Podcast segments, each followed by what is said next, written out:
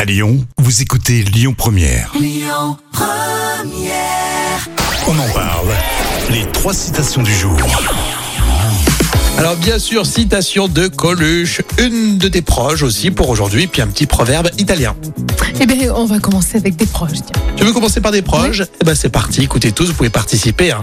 Des proches a dit, le féminin de directeur est Et euh, la, la directrice, non la, la femme du directeur. C'était Ah, c'est pas euh, faux. ouais, c'était plutôt bien placé. Un proverbe italien, servir tout le monde, c'est n'obliger. euh, C'est n'obliger ben, à personne finalement. Mm. Bah non oui, exactement. Ah, bon, très comme bien. quoi, quand on fait simple, hein, les amis, vous, Ouais. vous êtes d'accord, ça C'est marche ça, bien aussi. ouais. Allez, c'est d'actualité, ça va bien marcher là.